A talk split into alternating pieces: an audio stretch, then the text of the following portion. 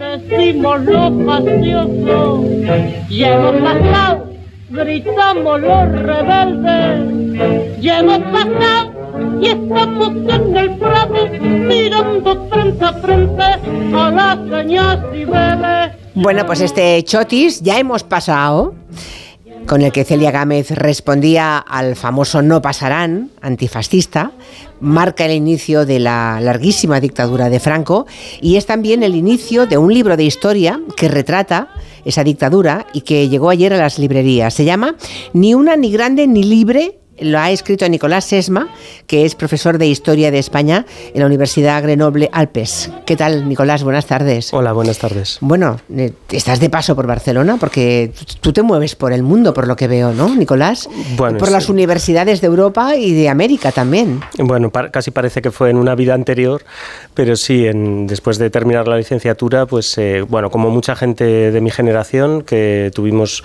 acceso a becas y a contratos para poder formarnos un poco en el extranjero, pues eh, se dio bien y entonces pues en el Instituto Europeo en Florencia, que teníamos ahí un pequeño lobby aragonés eh, montado, éramos muchos los que procedíamos de la Universidad de Zaragoza y luego eh, mi directora en Florencia, una profesora, Victoria de Gracia, brillantísima, de procedencia americana y entonces ella luego me me impulsó para que solicitara algo en, la Universidad de Columbia, en Nueva York. Y, también, también, o sea, lo he dicho, has recorrido universidades muy prestigiosas y, ahora estás dando clase en, en, Francia. En Francia. De Historia de España. De Historia de España. Yo tenía la ventaja también de que tengo un padre español, madre francesa, entonces eh, yo controlaba un poco más el idioma y estaba un poco complicado el tema de consolidarse con una posición en la Universidad Española en, esos años que me tocaba a mí consolidarme y entonces me presenté al, al proceso de selección en Francia y, pues, en, Francia. Y, o sea que tienes un poco dos lenguas maternas casi, ¿no? Francés y español. Sí, sí, tengo esa, tengo esa fortuna. Claro, bueno, o sea, tienes cabeza bilingüe también, ¿no? Completamente, francés y español. ¿Qué dirías que aporta tu libro? Porque ahora estoy segura, claro, los oyentes que han escuchado que, tiene, que es una persona joven, tienes 47 años, pensarán, bueno, obviamente no quiere decir que la edad sea ningún impedimento para que un historiador que investiga pueda hablar del siglo XVIII, por ejemplo. Pero en el caso de la guerra, eh, de la guerra civil española y sobre todo de la dictadura franquista, todos tenemos en la cabeza historiadores de cierta edad, ¿no? Tú eres joven. Lo que aporta eh, esta ni una ni grande ni libre, creo que está un poco relacionado con eso. En cierta manera se trata de aportar una visión también generacional. Es decir, eh, yo he nacido con la dictadura ya finalizada, año 77, entonces mm. eh, de alguna manera en nuestra generación se ha estudiado mucho partes de la dictadura. La, propia carrera académica te lleva mucho a estudiar eh, los distintos asuntos de manera sectorial es lo, un poco lo que te piden en el currículum. Entonces faltaba quizá visiones más de conjunto, visiones más interpretativas. Entonces un compañero, Javier Rodrigo, ha publicado ahora una biografía de Franco, que es también el primero de nuestra generación que aborda la figura de Franco. Pues a mí, digamos, me tocaba hacer esta visión más de conjunto por mi propia manera de entender la historia también de manera más colectiva. Entonces yo quería abordar un poco la dictadura eh, desde una visión más colectiva, que sería la otra aportación que puede encontrar la gente en este libro. Una visión no tan centrada en la figura del dictador, sino un poco en las distintas capas de la clase política, de las instituciones, de la administración que sustentaron la dictadura durante 40 años. Y entender para la, para la generación que ya nació en libertad, entre ellos estás tú, ¿no? Entender un poco qué significó el franquismo, ¿no? Sí, que significó históricamente y también aprovechando un poco esta formación de la que ha disfrutado también mi generación un poco a caballo entre España y el extranjero, eh, aportar todavía más una visión comparativa para comparar un poco la dictadura franquista con los regímenes con los que nace, que nace con el apoyo de Alemania y de Italia, de la Alemania nazi y de la Italia fascista, después eh, sobrevive y después eh, comienza a haber otro tipo posible de comparaciones, hasta qué punto eh, de alguna manera supone un cuerpo extraño dentro de Europa Occidental, pero no tan extraño desde la lógica de la política exterior de Estados Unidos, de su corona defensiva en la que hay varias dictaduras, en su promoción de alguna manera de las, después de las monarquías transicionales, que es el caso también de, de otros países que interesan a la política defensiva de, Estados Unidos. Entonces, se trataba un poco de aportar esta visión interna y al mismo tiempo externa. Cuando nos llegó el libro de Nicolás Esma, este Ni una ni grande ni libre, que ya es un título, digamos, que en el que te fijas. Lo segundo que vimos es en La Solapa, una mm, recomendación, nada menos que de Julián Casanova, a quien todos los oyentes de este programa conocen muy bien, que dice una historia narrada con rigor, fluidez y un dominio de las fuentes impresionante.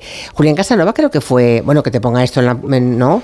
Esto es un privilegio. Claro, eso, el, el, estudiante que tuvo a Julián Casanova como profe en la Universidad de Zaragoza, imagino que ni llegó a pensar que un día harías un libro como este, con la solapa del profe ahí, con esa frase tan contundente. Bueno, esto nos lleva a casi, a casi 30 años atrás, en el año 96, estudiando la licenciatura de Historia, eh, un personaje del que ya se oía hablar en la universidad, eh, de Julián, ya veréis el año que viene con Julián, entonces en segundo de carrera dio una introducción a la sociología histórica y sí lo recordamos todos los compañeros de generación como una asignatura diferente, una asignatura que nos abrió un poco los ojos y la verdad que yo quisiera aquí, ya que me das la oportunidad, romper una lanza también en favor de la, del sistema del universitario español y de las universidades de las distintas autonomías.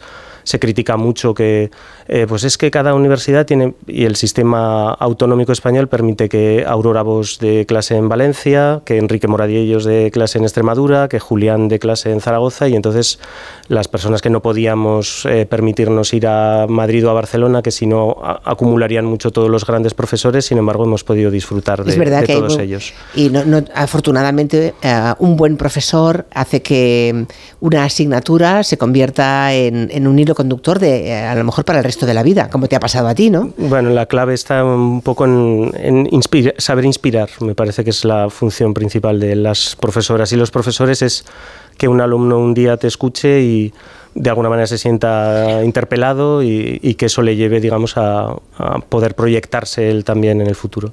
Eh, me gustaría saber qué opina una persona joven, que ya naciste en libertad en España, eh, que ha escrito un libro como este, en, estos tiempos de, revisionismo tan peligroso que, estamos viviendo, que en algunas protestas hayamos, incluso en un espacio de televisión de Jordi Évole el otro día, se oyera de fondo el grito de un niño de 10 años diciendo viva Franco. ¿Esto de qué síntoma, Nicolás?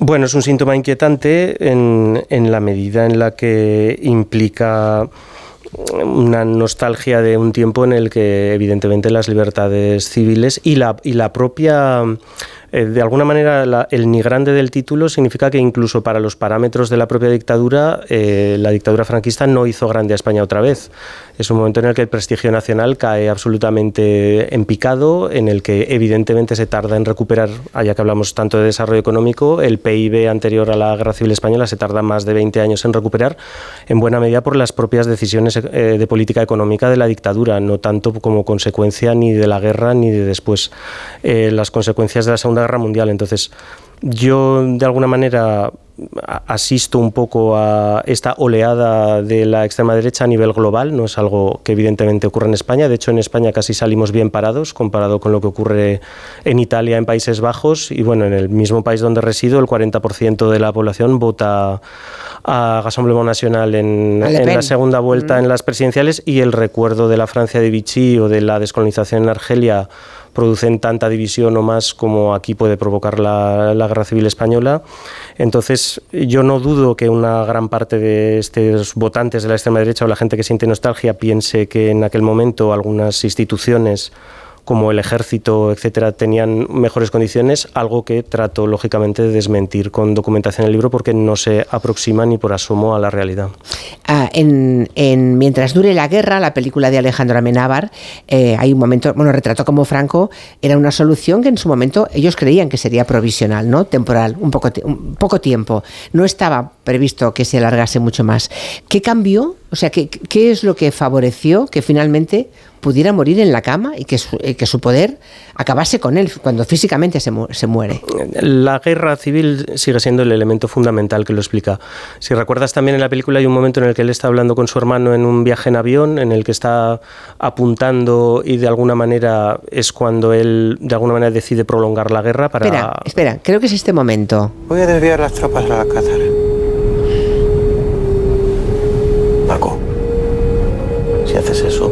Un héroe. España necesita héroes. Y renuncias a Madrid cuando está a punto de caer. La guerra durará años. Años. Eso te estoy diciendo. Para limpiar esto hacen falta años.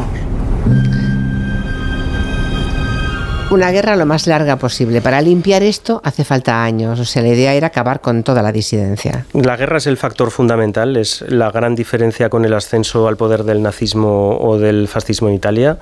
Eh, al contrario de lo que piensa una, también una parte de la opinión pública, ni Hitler ni Mussolini llegan al poder por vía de las elecciones. Ninguno de los dos tiene mayoría parlamentaria. Eh, los dos son investidos presidente del gobierno por designación directa del jefe del Estado. Eh, Hindenburg en el caso alemán y el rey Vittorio Emanuele en el caso de Mussolini. Y una vez como presidentes del gobierno, ellos deshacen el sistema democrático desde dentro. Pero encuentran finalmente menos resistencia que en España. En España hace falta eh, una guerra de tres años en la que hay resistencia a la implantación de este sistema, de este sistema autoritario. Lo que ocurre es que los efectos de la guerra son muy duraderos en el tiempo, por la venganza respecto a la represión revolucionaria, por el pacto de sangre que se ha forjado durante la guerra y también por el botín. El botín de la guerra es también muy importante. Hay media parte de la, de la población que se aprovecha de los procesos de incautaciones, de la ley de responsabilidades. Bueno, acaba de morir Carmen García Pellón, que es una, una anciana cuyo padre fue fusilado cuando ya tenía apenas uh, siete u ocho años. Les quitaron las tierras, les quitaron todo. Eh, cuando lo contó el alcalde de, su pueblo, descendiente de los apropiadores, ¿no? de los que se habían quedado con lo que era suyo de su familia, la denunciaron. Esto acaba de ocurrir. Es un poco un resumen de lo que fue la dictadura, ¿no? Sí, porque además de esa manera consigues que la gente que se aprovecha del proceso de responsabilidades políticas se convierta en cómplice del sistema. Claro. Y por lo tanto, lo último que quiere es que haya una caída del sistema y por la cual el vecino pueda venir a exigirte que le devuelvas lo que es suyo o que el tiempo que has estado ganando dinero que tendría que haberle pertenecido a él, eh, pues eh, saldar cuentas. Hay una frase de Ramón J. Sender al principio de unos capítulos que dice, el terror sobre todo eh, ejerce, mucho miedo sobre quien lo ha ejercido. Entonces la gente que ha participado en las incautaciones, en el terror, lo último que quiere es rendir, rendir cuentas. Dices en el libro que lo que con una mano quitaban a los enemigos, con la otra lo repartían entre sus amigos. Todos tenemos en la cabeza el Pazo de Meirás, ¿no? El ejemplo del Pazo de Meiras, que se lo regalaron supuestamente a Franco, pero claro, es que debe haber un montón de fortunas actuales en España siguen siendo fortunas de hoy, que tienen ahí sus raíces. Pues muy probablemente son temas que son difíciles de abordar. En Alemania, de hecho, que es de alguna manera el paradigma de la, de la revisión completa de los procesos de desnazificación, etcétera, se ha tardado, sin embargo, muchísimos años en eh, ir a todo este tema del patrimonio económico, porque de alguna manera es poner patas abajo una gran parte de la economía del país. Es verdad que las grandes empresas alemanas aceptaron, por ejemplo, pagar indemnizaciones bastante sustanciosas por uso de mano de obra esclava, etcétera. Esos procesos han quedado eh, bastante fuera eh, del foco en, el caso de España, recientemente también respecto a, por ejemplo, eh, patrimonio artístico, que fue también incautado, que se benefició de, de, alguna manera, toda la experiencia del fascismo y del nazismo supone también como una especie de gran fraude eh, del coste de la mano de obra, la mano de obra esclava, después de, claro, de los años 30, de años de sindicación, de luchas, de protestas, aquello era como el maná caído del cielo para quien pudiera estar cercano, suficientemente cercano al poder. Fue una anomalía que la dictadura durase, durase tanto en España, ¿no? a diferencia de lo que ocurrió en Alemania o en, o en Italia. ¿Cómo, ¿Por qué ocurrió eso? ¿Por no entrar en la Segunda Guerra Mundial? ¿Cómo no cae Franco en aquel momento, pasado el 45? Las causas hay, es, es, multicausal. Hay distintos factores que pueden explicar, eh, aunque también lógicamente es una cuestión compleja y abierta a interpretación. Eh, por un lado, efectivamente, eh, España no participa, la España franquista no participa oficialmente en la Segunda Guerra Mundial. Participa de manera indirecta, con la División Azul, con la ayuda logística, etcétera, pero eh, no se ha declarado la guerra oficialmente en ningún momento y entonces, eh, de alguna manera, la postura, la postura británica es decir, no vamos a ir a arreglar todos los problemas de todos los países del mundo solo con la gente con la que hayamos estado, evidentemente, en guerra. Tampoco hay una alternativa clara eh, las instituciones de la República en el exilio se reconstruyen bastante tarde, no hay un gobierno en el exilio formado eh, de manera excesivamente rápida, sigue habiendo muchas divisiones por lo que pasó en la guerra civil, esto Julián lo, podrá comentar con más autoridad que yo, pero las divisiones entre anarcosindicalistas, entre eh, comunistas dentro del propio Partido Socialista hacen que no haya una alternativa muy clara.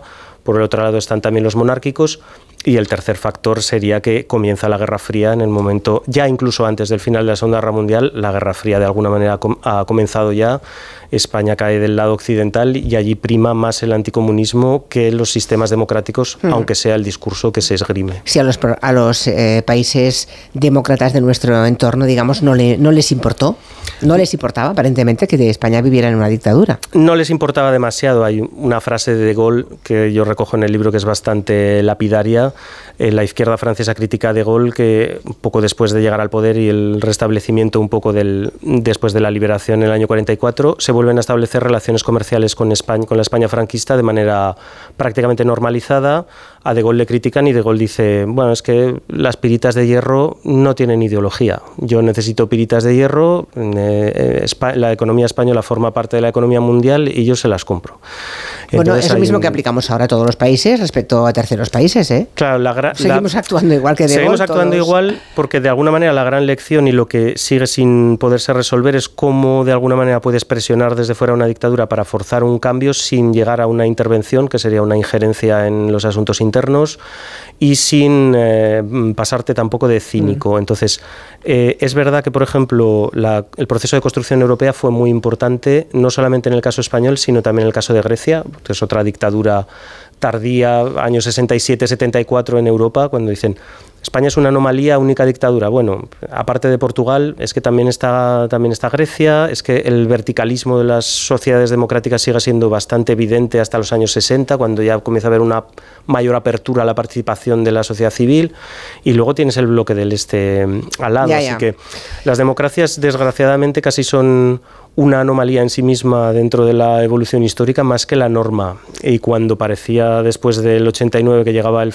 Recuerdo, fíjate, precisamente en unas clases de Julián, que él hablaba de esta teoría del fin de la historia y siempre decía, más de la mitad de la población mundial no vive en democracia, así que hablar de fin de la historia me parece muy arriesgado. Y vamos a ver dónde viviremos la mitad que ahora sí estamos en la democracia, dentro de unos años, ¿no? Hay que, hay que ah. confiar en las instituciones. Y trabajar, y, trabajar y, remar. La, la, democracia es un camino que se hace todos los días andando. Vamos a saludar al profe, ¿qué te parece? Muy bien. Está en Zaragoza.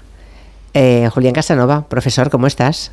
Hola, Julia, encantado de estar contigo y en esta entrevista con Nicolás, que la he escuchado desde el. Bueno, muy orgulloso, ¿no? De un alumno tan aventajado, ¿no? Menudo discípulo. Sí, claro, claro. Estoy orgulloso por dos razones. Una por, por, por, él, porque él es el que ha seguido el camino, pero también porque hace mucho tiempo que se vio claramente que en España faltaba algo, que era mm. una generación que empezara a salir, que empezara a aprender idiomas, que viera muchísimas referencias de profesores diferentes, en diferentes idiomas y de diferentes enfoques, y todo eso lo juntara de una forma telescópica y comparada. Lo que hace Nicolás en, en su libro es eh, plantear dos cosas que los historiadores hacen siempre. Una, tienes que ser detective, eh, intuición para buscar las fuentes. Eso está clarísimo, que, que es un principio claro de nuestro oficio.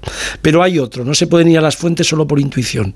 Las fuentes necesitan orientaciones interpretativas teóricas que salen fundamentalmente de lo que se ha hecho hasta ese momento por parte de otros historiadores. Y él todo eso lo ha juntado en una síntesis, no en una monografía especializada, sino en una síntesis para ver si lo puede leer mucha gente que normalmente se queja de que tiene muchos libros sobre franquismo, pero no uno que le haga ese tipo de ¿Es un balance desde el punto de vista nuevo. ¿no? no me digas, Julián, que no es un libro perfecto para regalarle a nuestros hijos treintañeros ¿eh? o veinteañeros eh, que, tengan, que tengan ganas de leer, porque es verdad, lo que, los jóvenes suelen decir, ¿y cómo me entero de esto otro? Y de esto otro más. Y entonces aquí está un poco todo. Lo, que acaba de decir Julián Casanova eh, me parece perfecto. O sea, yo recomiendo a los oyentes que quieran que sus hijos estén al cabo de la calle de qué, qué, significó el franquismo. Mm, este es el libro, porque aquí está todo, ¿no? Este de Nicolás Esma. No te enfadas, ¿no, Julián Casanova? Con lo que tú has escrito, lo acabas de decir tú mismo, ¿no? No, no, no, en absoluto. Yo sé dónde, dónde estoy, qué es lo que he hecho, qué hago cada año. Eh, la historia del historiador es una historia de contextos diferentes, donde escribes cosas diferentes, en momentos distintos, pero nunca dejamos la perspectiva eh, importante de que cuando sale una cosa notable, enseguida la tenemos que localizar. Y incluso aunque no estés de acuerdo con ella, la gente cree que nosotros nos movemos por ideas relacionadas como se mueve la gente por ideas políticas. Y en la historiografía Nicolás lo sabe perfectamente. En Francia, en Estados Unidos, en Italia, en España, nos movemos por otra cosa. Nos movemos por, por cómo estudiamos a todos los colegas que avanzan, a todos los colegas que investigan y a todos los colegas que pierden muchísimo tiempo en proyectar sus enseñanzas de forma oral en las clases y de forma escrita en los libros. Ese es el legado de la historia, el resto es opinión. Por cierto, y de, esa impugnación de la transición que se está haciendo en España por parte de algunos desde los movimientos del 15M, Nicolás Esma, ¿qué, dice? ¿Qué, ¿Qué opinas? Bueno, es difícil dar una visión porque de alguna manera es una cuestión también muy sujeta a interpretación. Entonces, todo depende de dónde pongas tus umbrales para considerar si, si, el proceso de transición fue un éxito o un fracaso. A mí me gusta un poco la parábola futbolística, que es un poco la que, la que puedes usar. Eh, eh, la transición es un partido que, en el que el régimen que controla la administración, controla el ejército, aunque haya lógicamente grupos más disidentes, es un partido contra las superestrellas y tú en la oposición, aunque tienes gente brillante y que puede marcar un gol en una jugada aislada, juegas más con corazón, juegas más con el coraje y al final sacas un empate y jugando fuera de casa. Pues mira, no está mal, ni tan mal, ¿no? Ni tan mal, depende dónde pongas tú, depende dónde pongas tú las expectativas. El, el, problema es que también, esto evidentemente entronca un poco con lo que comentaba Julián, eh, todas las interpretaciones también eh, van cambiando. La interpretación de la transición durante mucho tiempo se consideró un éxito de la izquierda y un éxito progresista y ahí estaba la Constitución, ahí estaban las nacionalidades históricas ¿Y de pronto? Y de repente esa interpretación se convirtió como en una especie de, por la propia interpretación que se hace también de la Constitución. Que fue un trágala para esos mismos. es, muy curioso. Entonces, régimen le llaman. El, régimen de 78, exacto, le llaman. Ahí otra vez el factor comparativo, disculpa Julián, eh, nos puede servir, porque ahora acaba de morir Robert Badinter, la, la persona en Francia que acabó con la, con la pena de muerte. Pero no solo acabó con la pena de muerte, acabó también con la despenalización de la, de la homosexualidad algo que no estamos oyendo tanto en, sus necrológicas. Eh, claro, la despenalización de la homosexualidad, la pena de muerte, son eh, dos fenómenos que se producen después en Francia que en España. Entonces, bueno, eh, al, un, gran avance. De, se dio, sí, no se puede negar ese avance. Y en cierta manera es un renacimiento de cómo era la propia sociedad española en los años 30, en la que hay voto femenino 10, más de 10 años antes que en Francia, en la que hay una igualdad jurídica. Entonces, de alguna manera, bueno, podemos sentir un, cierto orgullo como sociedad. Yo les digo a los oyentes que todo el libro está trufado de referencias y hitos culturales, literatura, cine, hay novela gráfica, hay música, hay arte pop, y que yo voy a pedir que se lo dediques para, para una chica de 27 años que tengo. ¿Vale? Julián, no te vayas que seguimos con el gabinete. Muy bien, buenas tardes. Gracias, Nicolás Esma. Dios, Nicolás. Noticias de las 6, 5 en Canarias.